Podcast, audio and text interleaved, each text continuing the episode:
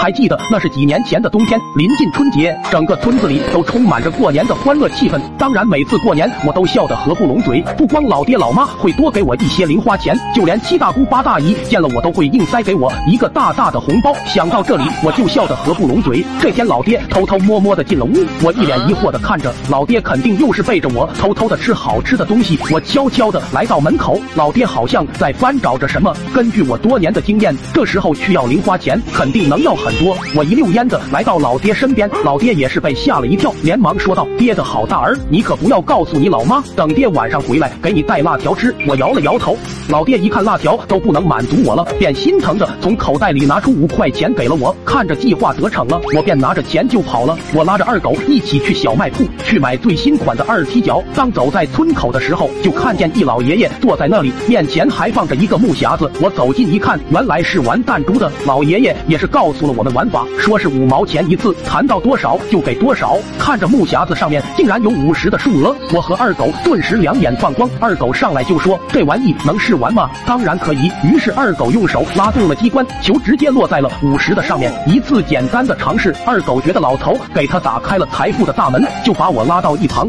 说让我在此等他一下。没过一会儿，他就急匆匆的推了个车过来，还悄悄的告诉我，今天要么把钱装满，要么把我拉回去。于是就直。接走了过去，交了钱后就开始玩。可这次就不一样了，直接被那个钉子给挡住了，球又弹了回来，然后又重新拉了一次，还是给弹了回来，这就奇了怪了。到最后也不知道怎么回事，站在一旁的我似乎发现其中的端倪，便把二狗拉来，悄悄的告诉二狗：“你把他那个木匣子搬到一边再弹试试，不要让老爷爷碰到。”二狗点了点头，趁着老大爷不注意，一下子给搬到一边。你还别说，这方法还真管用，二狗一下子就把弹珠给弹到了五。十的上面，但此时老大爷一脸生气的说：“这次不算。”没想到他竟然想耍无赖。此时老爹正好路过，看到我们在这边，就过来了。老大爷一看看大事不妙，撒丫子就跑了。